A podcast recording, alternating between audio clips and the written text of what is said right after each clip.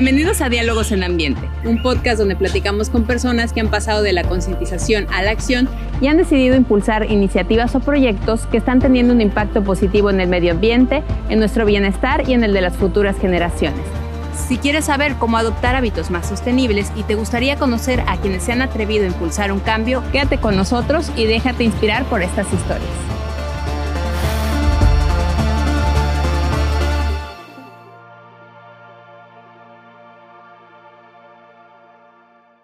Bienvenidos a un episodio más de Diálogos en Ambiente. El día de hoy tenemos con nosotros a Emily Albite y a Cristian Carrión. Ellos son los creadores de una tostadora de café que se llama Pispireto Café.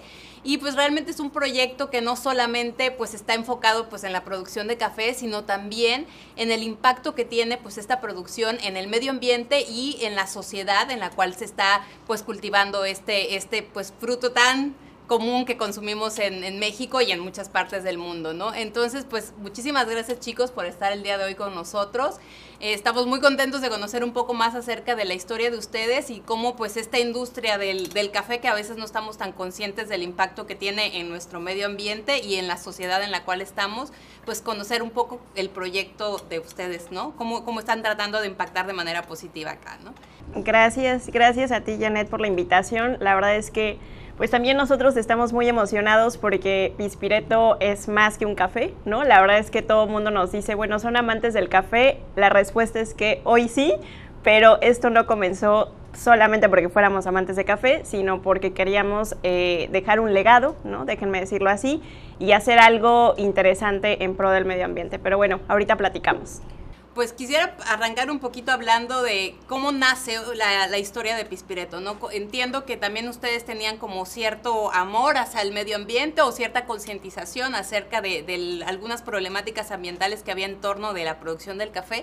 Quisiera conocer qué los movió a crear Pispireto. Bueno, pues primero que nada, Cris y yo somos amantes de la naturaleza, nos encanta estar en contacto eh, nuestros viajes casi siempre en lugar de ir a ciudades nos encanta ir al campo, nos gusta ir al pueblo, nos gusta estar en la tierra con los árboles y estar en como en paisajes libres, ¿no? Entonces creo que todo parte desde este gusto, esta pasión personal por la naturaleza. Y bueno, eh, también siempre habíamos, eh, tenemos, digamos, tiempo juntos, pero siempre habíamos pensado en qué vamos a hacer desde nuestro nicho, qué podemos hacer para dejar una huella, ¿no? Desde nuestro granito de arena en pro del medio ambiente, ¿no? Y también de ayudar, o sea, de ayudar a nuestro planeta, de ayudar también a la gente, ¿no? Y, bueno, en algo que pudiéramos también disfrutar. Entonces, así es como empieza la idea de explorar qué podemos hacer, ¿no? La verdad es que no la teníamos tan clara, pero aquí empieza la historia porque él, de hecho, es originario, su familia es originaria de, un pueblo que tiene fincas de café. Ahorita igual tú platicas un poquito más. Pero bueno, así nace un poco la historia, eh, los dos amando la naturaleza y amando, digamos, el pro del medio ambiente y de las personas. Bueno, yo, aunque hoy en día vivo aquí en el puerto y he vivido en diferentes ciudades, eh, realmente ciudades como tal, siempre he estado vinculado a la vida rural, al campo ya que mis padres son originarios de este pueblo y desde que tengo uso de razón, siempre en periodos vacacionales, eh, en la primera oportunidad que tuviera, viajaba al pueblo de mis papás y yo amaba estar ahí, ¿no? E inclusive recuerdo que a veces pedía permiso a mis papás para que me dieran chance de quedarme unos días más, ¿no? Porque a mí me encanta el pueblo y algo de lo que más disfrutaba, eh, pues era el contacto con los animales, en las fincas, eh, esa vida de en este pueblo en particular siempre me ha fascinado los paisajes, entonces creo que de ahí también siempre existió esa espinita de querer hacer algo en pro del medio ambiente y aparte em, que estuviera relacionada, involucrada a mi familia o este lugar al cual yo tanto quiero, ¿no? Entonces, pues qué mejor lugar como para implementar o tratar de hacer algo que este pueblo y más cuando a través del tiempo yo recuerdo las ocasiones en las cuales yo iba al pueblo ah, de mis padres Y empecemos con el clima, ¿no? El clima era completamente diferente al clima que hoy en día hay en este lugar, ¿no? Antes era un lugar más fresco, yo lo recuerdo muy húmedo, lleno de muchísimos árboles en algunos caminos. A través del tiempo el clima ha ido cambiando, hoy, hace un poco, hoy, es, un poco más caliente. He visto tristemente como algunas zonas donde antes yo veía árboles inmensos y enormes, hoy en día a veces ya no lo, ya no los veo. Y esa es una parte fundamental, ¿no? Como para haber motivado en querer hacer algo. Partiendo de, esta idea de que, bueno, pues tu familia finalmente pues es dedicada también a, una parte de tu familia se dedica a la producción de café, ¿no? Al cultivo, perdón, del café, entiendo. También qué problemática te tocó ver desde chico hasta actualmente en, cuanto a, las fincas, ¿no? O sea, en qué situación viste las fincas en cuanto a deforestación, que nos contabas ya un poquito, y en cuanto al trabajo de, los, de la gente que se dedica a eso, ¿no? O sea, cómo, cómo estaban ellos también económicamente debido a la producción del café, ¿no? ¿Cómo está un poco la, situación de la industria del café? Como problemática, lo vería uno, los precios, que creo que es una problemática muy generalizada en, siempre en el primer eslabón de, un proceso productivo, ¿no? que en este caso son los caficultores ¿no? o, los agricultores en muchos casos. los bajos precios, ya que una cosa es el precio a lo que se vende en las ciudades o, fuera y otra es el precio a lo que ellos se los pagan. ¿no? Y, el, y todos los gastos que implican producir, este, en este caso el café, ¿no? Entonces, esa es una problemática que creo que existe y siempre ha existido, ¿no? Los, lo, ¿Qué tan castigados están los precios, ¿no? Tenemos las plagas, entonces este tipo de plagas como es la roya, te generan que las fincas producen menos de lo que deberían de producir, ¿no? Si, si, no, fuera una planta enferma. ¿no? Entonces se produce poco, precios bajos, pues no es una buena combinación. ¿no? Entonces es parte de lo que incentivó este proyecto. Algunas de las, cuando empecé a involucrarme y a documentarme un poco sobre el café, he aprendido algunas cosas, algunas cosas las he leído, y algo que es muy importante identificar cómo el cambio climático ha afectado a esto, ¿no? Porque el, hongo de la roya o la enfermedad de la roya siempre ha existido, pero no llegaba a esas zonas, ¿no? Pero ¿a qué se debe? A que las zonas que antes eran más frías, hoy en día empiezan a ser más calientes, ¿no? Entonces es una, es una plaga que poco a poco ha ido teniendo mayor alcance en zonas donde antes no existían, ¿no? Entonces al final es un efecto dominó, donde pues el calentamiento global, la deforestación, la sobreexplotación de suelos y es este pues es un tema muy generalizado donde todos nos vemos afectados, ¿no? Ya partiendo de pues esta problemática que ustedes habían detectado, ¿en qué momento dicen vamos a crear Pispireto? ¿Hace cuánto tiempo desea eh, inicia el digamos el proyecto y eh, cómo empiezan a atacar diferentes áreas que ustedes ya habían detectado como una problemática al ver el proyecto? Claro. Pues mira, básicamente todo comienza con la pandemia. A raíz de la pandemia creo que fue una etapa de mucha sensibilización, ¿no? A los dos, los dos queríamos hacer algo, pero no teníamos tanta claridad o el rumbo la dirección, ¿no? Él traía de origen toda esta concientización, me lo comparte, yo amante de la naturaleza, congenio con él y decimos, pues vamos a hacer algo, ¿no? Entonces, surge a través de la pandemia, em, él donde estaba trabajando eh, sale, ¿no? Sale de, digamos, de su trabajo diario, lo que dio oportunidad a que tuviera el tiempo, cosa que también es, importante, para poder capacitarse, para poder eh, darle rumbo a este proyecto, ¿no? Nosotros decíamos, bueno, no solo queremos vender café, queremos que esto nos permita hacer acciones detrás. Entonces, Así es como nace, o sea, básicamente estamos hablando en el 2020, junio 2020, que empezamos a crearlo, eh, a darle forma. No sabíamos que se iba a llamar Pispireto, ¿no? Empezamos a crear nuestros valores también, importante porque no solo quisimos arrancarnos así nada más, quisimos decir, bueno, realmente sobre qué estamos cimentados, ¿no? Para nosotros era importante si íbamos a crear una marca de café y más allá de la marca tener acciones detrás, para nosotros nuestro principal valor o uno de los valores era este compromiso, digamos, ecológico, ¿no? El que pudiéramos a través del café dejar una huella ecológica, ¿no? Esto desde cuidar todo el proceso y es un proceso largo, ¿no? Detrás de una taza de café hay mucho esfuerzo físico de muchas personas, hay también muchos granos de café, ¿no? Que también pasaron por todo un proceso natural, entonces queríamos eh, que nuestra marca tuviera este, este emblema, ¿no? La, la parte ecológica.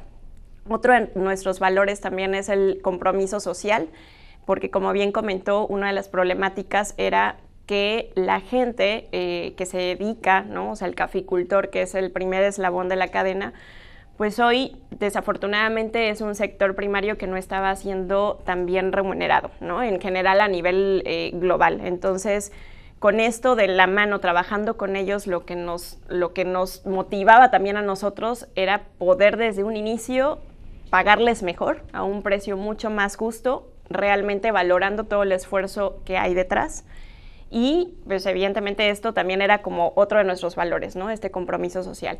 Y también otra, otro punto importante que acompaña totalmente, eh, en este caso, a la marca es eh, la calidad, ¿no?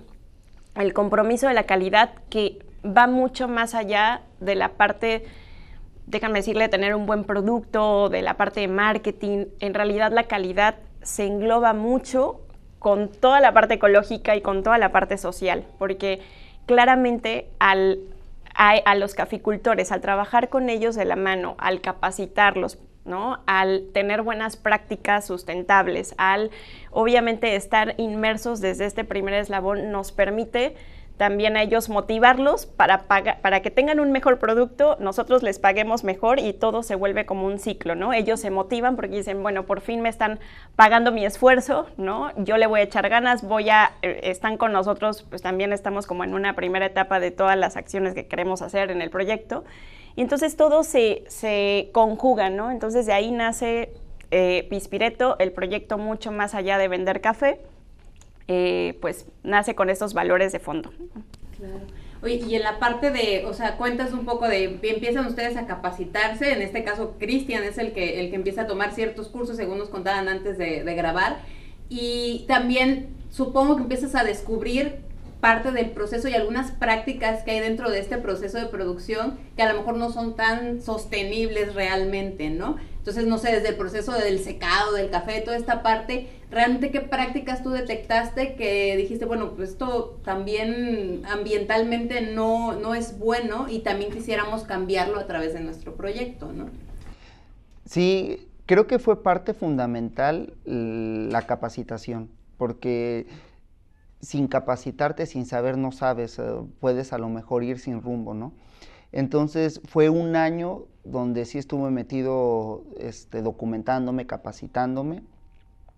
Y parte de toda esta información o esta educación que, recibí, pues es enfocada a, a, tener el café de buena calidad, pero curiosamente, como bien menciona Emily, a la vez que tú produces calidad, tiene un impacto directo en el, en, el enfoque ecológico.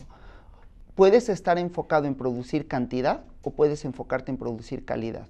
Entonces, cuando te enfocas en producir calidad, eh, una de esas formas y es la de tener el cultivo bajo sombra, ¿no? Hoy en día, el pueblo donde traemos el café es un lugar bellísimo, a mí me encantan, quizá porque soy originario de ahí y está, hay mucha vegetación, pero claramente hay áreas de oportunidad, ¿no? Y esas áreas de oportunidad están identificadas donde se ven zonas donde hay mucha sombra.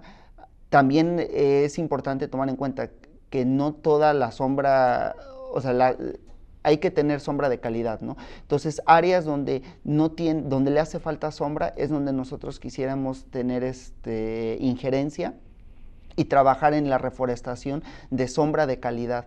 Porque le comentaba a Emily o a algunos amigos, ¿no? El café no olvidemos que es una planta y, y, es un ser vivo, no deja de ser un ser vivo, ¿no? Y a muchas veces tenemos más sensibilidad con los animales porque, pues, los interactuamos de una manera diferente o más directa, ¿no? Pero si hiciéramos referencia, por ejemplo, al café como a los animales, pensando en unos gatos, con dos escenarios. El escenario uno donde tenemos una gata que tiene tres gatitos y el escenario dos una gata que tiene ocho gatitos. y pensamos cuál de estas crías son las que estarían más sanas y mejor desarrolladas. Creo que es claro que la gatita que tiene tres gatitos, pues los alcanza a cuidar de mejor manera, ¿no? Lo mismo sucede con el café. Cuando te enfocas a producir cantidad, vas a tener una planta de café que te da mucho café, pero de qué manera, eh, pero a veces la planta no tiene la capacidad de suministrarle nutrientes a todos los granos de café. Entonces ahí tú estás produciendo cantidad, pero no calidad. Y cuando se tiene un cultivo bajo sombra, se estimula la producción de café en calidad. ¿Por qué? Porque debido al tema de la fotosíntesis y demás, vas a tener las plantas que están o las fincas de café que están cultivadas bajo sombra dan menos café, pero el café que dan lo dan de mejor calidad. Por esa sencilla razón, porque de un lado vas a tener eh, a una planta que le da para nutrir a todos sus granitos, que son pocos, y en el otro vas a tener muchos granos, pero no bien nutridos, ¿no?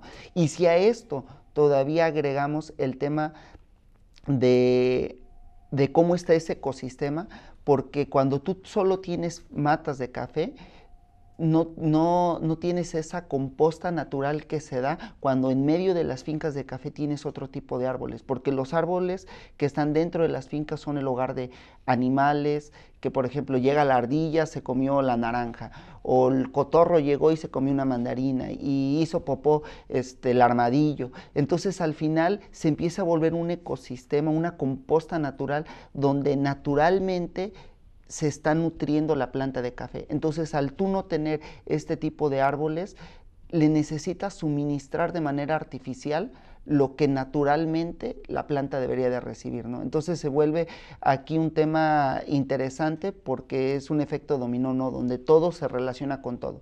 Entonces, pensándolo de esta manera, pues vemos que producir un café de de buena calidad, está enfocado mucho con el tema ecológico, ¿no? También el tema de cuando está rodeado de sombra, el suelo retiene mayor humedad que cuando está todo sol. Entonces es un, un tema muy interesante de cómo todo está relacionado, ¿no? Y que era una problemática que encontraban ustedes en, las fincas donde se producía café, ¿no? O sea, que no se siembra tanto otras especies por, por producir más cantidad que calidad. En sus inicios, siempre, yo de, cuando era niño, yo recuerdo que las fincas estaban, eran demasiado húmedas, había muchos árboles eh, dentro de las fincas. Hoy en día todavía hay muchas regiones o muchas zonas este, que así está, pero también la realidad es que hay zonas que están un poco descuidadas, ¿no? Y eso es lo que nosotros estamos enfocándonos, a, esas zonas que están descuidadas, eh, tratar de fomentar esta reforestación y las zonas que están cuidadas, con buena sombra, con buenos árboles, pues cuidarlas, ¿no? ¿Y de qué manera lo cuida? Pues incentivando al caficultor, ¿no? Hoy en día es un proyecto que está empezando, estamos en una etapa inicial, pero la proyección que nosotros tenemos a futuro es esa, ¿no? La de poderles pagar al caficultor eh, un precio justo por lo que ellos producen. Ahorita es, una etapa inicial donde estamos empezando y le estamos echando muchas ganas y es un trabajo no nada más de nosotros dos, sino que también un trabajo eh, de ellos, ¿no? porque con ellos son con los que estamos colaborando de manera directa. No, y también, digo, al final ellos tienen muchísima experiencia de forma empírica, han dedicado también su vida, han crecido ahí y, y es como su hogar, ¿no? Pero también lo que es cierto es que muchas veces en algunos momentos para tener más café, pues sí llegaban, no hablo exactamente del pueblo, pero algunas otras zonas caficultoras a cortar árboles para que tuvieran sol y tuvieran más eh, cantidad de café, ¿no? No exactamente con la mejor calidad. No estamos hablando, digo, del, pueblo, pero parte del trabajo también continuo con, con todos los caficultores es el poder juntos crear esta conciencia de pues hagamos un buen café de calidad, sembremos árboles, ¿no? Y que estos cultivos estén bajo sombra y se logre el ejemplo que dio Chris, ¿no? El, el hecho de que a lo mejor no vamos a tener grandes cantidades, pero la poquita cantidad que tengamos va a ser bien nutrida y pues obviamente tratando de sembrar los árboles, ¿no? Esa es como el, parte también de, las, de estas acciones que estamos haciendo. Ahorita estamos en la etapa inicial, pero ya es muy, eh, ahora sí que emocionante escuchar, vamos y nos dicen, miren, ya tenemos todas estas matitas que vamos a sembrar, ¿no? Y en unos, en un año ya se va, van a empezar a ver. Entonces, desde ellos mismos, la motivación que tienen para volver a la tierra y volver a trabajar las fincas y echarle ganas a las fincas, pues es creo que la mayor satisfacción también para nosotros. Y algo que yo he vivido y lo he escuchado varias veces en, en algunas partes, que hay gente que tiene sus fincas de café y esos comentarios que dicen, tu finca tiene mucha sombra, estás recolectando muy poquito, tírale sombra, quítale árboles para que te dé más. Eso es una, es una realidad en la que vivimos, ¿no? Pero claramente pensemos cuál es la filosofía que ellos tienen, ¿no? Cantidad, no calidad, ¿no? Entonces nosotros queremos eh, impactar en la calidad y pues el tema del cuidado, ¿no? Con, con el entorno. Claro. Y bueno, una vez que ustedes pues ya deciden, no voy a tener mi, mi, marca de café y que entiendo que no, no solo con la idea de voy a tostar el café y lo voy a vender, sino como también voy a impactar en todo el proceso que hay detrás, ¿cuáles fueron los primeros pasitos que tomaron ustedes como para impactar en social y ambientalmente, no? Creo que todo parte desde la selección de nuestros equipos, ¿no? O sea, nosotros hemos cuidado mucho esa parte. Cuando estábamos buscando algo tan básico como la tostadora, ¿no? Pues si voy a vender café necesito con qué tostarlo, ¿no? Entonces, algo de lo que nosotros buscábamos era la ficha técnica. Eh, uno de los motivos por los cuales nos incentivó a adquirir esta tostadora, la que nosotros tenemos, es porque es una tostadora que tiene un menor impacto ambiental. La tostadora que nosotros tenemos es una tostadora que tuesta bajo el principio de convección que es a través de aire, ¿no? Las tostadoras tradicionales tuestan bajo el principio, principalmente bajo el principio de conducción, que es lo equivalente a un comal, ¿no? Que tú utilizas, suministras energía o calor a un medio, que en este caso sería el tambor o un comal, para que éste transmita la energía a otro, ¿no?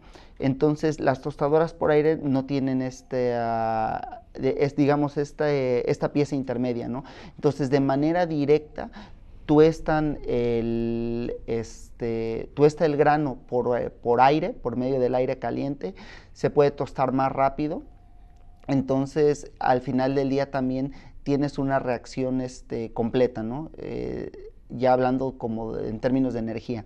Entonces, pues todo esto tiene un impacto. las emisiones que tienes a la hora de tostar y que emiten el medio ambiente son menores que las tostadoras tradicionales. Y eso nos gustó, nos gustó mucho esa parte. También hemos buscado mucho que nuestros proveedores, así como lo son de bolsas, de empaque, buscamos que sean proveedores que tengan un, que tengan valores similares a los de nosotros, ¿no? Entonces, si vemos a un proveedor que vende bolsas que son biodegradables, que son de determinadas características y están alineados a lo que significa Pispireto para nosotros, ese tipo de proveedores son para nosotros atractivos, ¿no? Y entonces, ese tipo de identificación es la que hemos hecho. Sí, porque es increíble, o sea, a lo mejor muy pocos conocemos que incluso una tostadora pueda tener pues un impacto en las emisiones, ¿no? De este tipo de gases que, que, regularmente hablamos, ¿no? Que influyen en el cambio climático, ¿no? Totalmente. Sí, aparte digo, cada proceso... Eh, hay diferentes tipos de beneficio de café, ¿no? En el caso de nosotros ahorita estamos comenzando con el beneficio que, le, que se conoce como proceso lavado o proceso húmedo, y pues también parte de lo que queremos hacer es un sistema de reciclado de agua, ¿no? Eh, el, café desde que se corta pues pasa por diferentes etapas.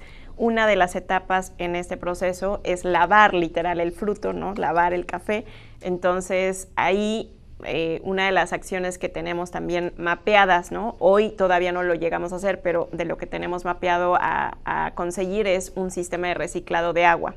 Entonces, tratar de analizar cada etapa del proceso y cómo en esa etapa podemos minimizar el impacto, ¿no? O sea, ambiental o tratar de eficientarlo para de verdad con una, hacer una pequeña diferencia, ¿no? No solo, o sea, que sepan que detrás de esa taza pues hubo un proceso consciente y cuidado y que también pues al final del día nos permita, nuestra meta es ver todo verde, ¿no? O sea, ver las fincas y decir, bueno, esos espacios que hoy se ven medio desde arriba, se ven medio cafés eh, por la tierra, pues que haya un árbol el día de mañana, ¿no? Y, todo esto, pues gracias al proyecto se está estamos motivados en poderlo hacer, los caficultores también, y, bueno, es parte de la esencia. Bueno, y esta parte también que, que, nos contaban, ¿no? Pues ya es esta parte del tostado, la parte del molido del café, pero también la parte del empaquetado, pues tiene un impacto, digamos, en el medio ambiente. Las marcas convencionales manejan cierto tipo de empaquetados, entonces ustedes también desde, este, desde esta perspectiva, ¿qué medidas están tomando ya también? Bueno, como comentó Cris, eh, estamos buscando siempre proveedores que tengan eh, soluciones amigables con el medio ambiente, ¿no? Tratando de que sus empaques sean biodegradables. Hoy, si bien la verdad es que nuestros empaques, eh, pues son, tenemos bolsas biodegradables, en donde conservamos el café, sí vienen también cuidando la calidad, ¿no? Las bolsas que tenemos son unas bolsas que claramente, aunque utilizamos bolsas laminadas con terminación craft eh, para optimizar o mejorar el almacenaje en términos de calidad, pero algo que es una iniciativa que tenemos y nos gustaría y la estamos madurando porque de nada sirve, por ejemplo, si, yo, si tú tienes un producto y te doy a elegir en el tipo de empaque que sea convencional, que sea biodegradable o que sea reciclable, ecológicamente eres más eh, responsable si tú utilizas productos reciclables, porque de nada sirve que sea biodegradable, o bueno, ayuda, pero el impacto es decir, bueno, imagínate toda la energía que necesitas para producir ese envase que es biodegradable. Cuando tú utilizas envases que son reciclables, pues lo puedes utilizar una vez, después lo utilizas otra vez y demás, ¿no? Entonces, algo que hoy en día nosotros queremos este, empezar a manejar, al menos de manera local, que a todos nuestros clientes locales, ofrecer la, modalidad de vender a granel en envases de vidrio. Este, el vidrio es un buen... Eh, eh, envases herméticos de vidrio son los envases que hoy en día estamos como tomando en cuenta utilizar y que sean bajo este proceso, ¿no? Incentivarlos, bueno, ¿quieres tu café? Sí, y yo te hago un descuento equivalente a lo que representaba el empaque, ¿no? Entonces, así es como podemos venderlo y yo creo que sería una, una buena manera de manera local. De manera eh, no local, o sea, como para paquetes y demás, pues existen dos alternativas. Una, pensar en utilizar empaques biodegradables para esas personas que consumen inmediatamente el producto, pero lamentablemente la idea se, se, seguirían utilizando bolsas laminadas como para las personas que el producto lo no se viajan con él y van a tardar a lo mejor algunos meses en consumirlo, ¿no? Porque al final de día una bolsa, las bolsas o el empaque es una barrera para que, te, para que permanezca tu producto fresco. ¿no? Entonces a veces las bolsas biodegradables cuando vas a tardar en consumirlo le impacta un poco a la calidad, ¿no? pero la idea de nosotros sería tener como esta alternativa, no solo casarnos con las convencionales y así es como las vendo, ¿no? sino mm, también como incentivar ese otro tipo de empaques alternos, ¿no? buscando principalmente en los temas que son reciclables. Otra cosa que, me llama, por ejemplo, la atención es cómo han involucrado ustedes a la comunidad en estas ideas que ustedes traían, porque a lo mejor la gente llega, llegan ustedes con muchas buenas ideas para impactar positivamente, digamos, en el medio ambiente y todo, pero cómo ha apropiado la, cómo se ha apropiado la comunidad también de este proyecto que ustedes están llevando a cabo, digamos, ¿no? Claro. Pues no es tan, tan, o sea, tan sencillo, en realidad, eh, creo que lo más importante es primero nosotros conocer nuestro producto y conocer el proyecto para poder compartirlo, ¿no? Eh, evidentemente, de hecho, no todos, y gracias por el espacio, porque no todos hoy los que consumen Pispireto no todos saben qué hay detrás de Pispireto, ¿no? La verdad es que, eh, digo, por fortuna creo que sabe rico y por eso lo compran, pero muchas veces no saben pues todas las acciones detrás o el, digamos, la filosofía. Entonces, obviamente cada vez que tenemos oportunidad, sobre todo familia, amigos más cercanos que conocen la historia de Pispireto, pues creo que de boca en boca vamos eh, compartiendo la filosofía y como comentaba Cris, hay muchas cosas o ideas que van naciendo y que dices, oye, pues ayúdame, pues vamos a em, empezar con estos empaques alternos, ¿no? Vamos a, o sea, y desde nosotros ponerle como el logo bonito, el, el, también digo, de la vista nace el amor y decir, oye, también puede ser una alternativa pero que se los des como literal, te lo pongo sobre la mesa y empieza a utilizarlo a ver qué tal, ¿no? Entonces, creo que son pequeñas acciones que, que de verdad cuando dices, ¿y cómo le hago para crear un cambio, ¿no? Porque al final es un cambio eh, de concientización, de cultura, de voluntad y de valores personales desde casi, casi, y digo, me voy, me llega la, la imagen a la mente cuando ves vas atrás de un carro y alguien se le ocurre aventar la basura por la ventana, digo, hoy ya no lo vemos tanto, pero todavía lo seguimos viendo. Entonces, cada quien tiene como su propio chip, ¿no? Sus propios valores. Desde nuestro lado, lo que podemos ir haciendo es compartiendo como estas pequeñas acciones y decir, oye, ¿te gusta el café? Pues míratelo, tráeme tu, tu, mismo recipiente y yo te lo doy a granel y es más, hasta te hago un descuento, ¿no? O sea, como incentivando también eso ya lo hemos hecho con algunas amistades y dices, bueno, qué padre que la gente pues también está abierta a esto y que cuando se lo pones sobre la mesa como una opción y aparte se lo pones bonito, porque obviamente hay, hay este, recipientes de vidrio, ¿no? Le pones el logo, es hermético y le aseguras que va a conservar su café de calidad, que aparte le vamos a hacer un descuento por esta, este retorno, ¿no? De, de hacerlo este, a granel. Entonces dices, pues creo que son pequeñas semillitas y la gente dice, ah, mira, sí es posible, ¿no? Sí lo puedo hacer y creo que de ahí empieza todo. Y también supongo que la gente que cultiva el café ya también ya está con cierta mentalidad que les ha podido cambiar a raíz de, de, todas estas acciones que ustedes están implementando, ¿no? Y que se han involucrado también como en el proceso pues, de reforestación que ustedes están iniciando en las fincas. Sí, de hecho la apertura que tuvimos con ellos fue sumamente sencillo.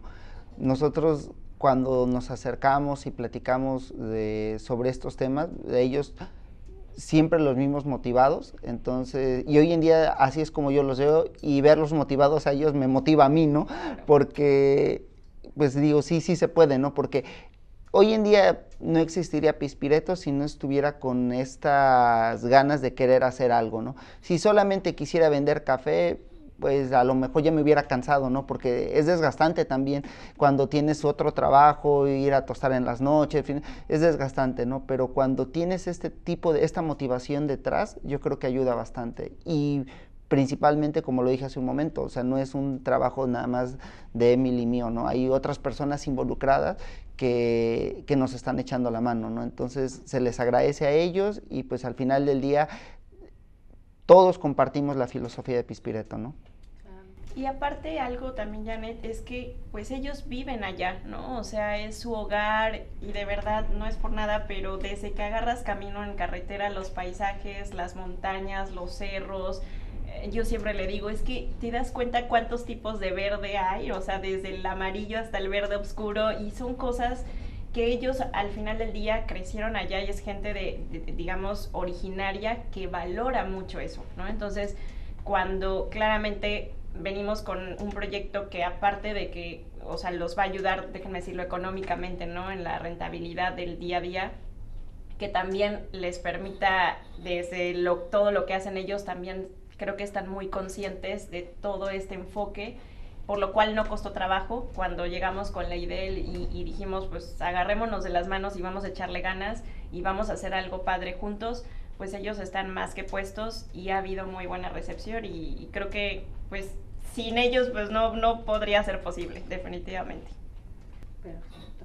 Pues también chicos, compártanos las redes, o sea, donde la gente puede conocer más acerca de, pues de, del café que ustedes están produciendo, están comercializando también y pues cómo pueden conocer más acerca de, Pispireto, ¿no? Enterarse en las redes que, tienen ustedes.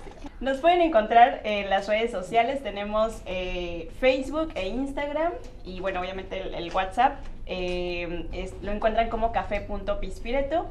Eh, somos el único café de altura de región veracruzana. Nuestro café se cultiva en un pueblo que se llama El Cafetal, así se llama tal cual. Está dentro del municipio de Alto Lucero, Veracruz. Y bueno, pues en las redes eh, continuamente vamos subiendo contenido, ¿no? De lo que estamos haciendo, de nuestro producto. Entonces, bueno, ahí lo podrían encontrar. Y cualquier cosa, igual ahí por los mismos medios de las redes, nos escriben o nos llaman y nosotros con gusto compartimos información. Sí, pues también invitar a la gente, ¿no? A que vayan, a que sigan las páginas de, pues, de Instagram y de Facebook de Pispireto Café, que conozcan que prueben también el producto, o sea, la calidad del producto y por supuesto que conozcan todo lo que hay detrás de, este proyecto que ya hablamos un poco acerca de ellos, ¿no?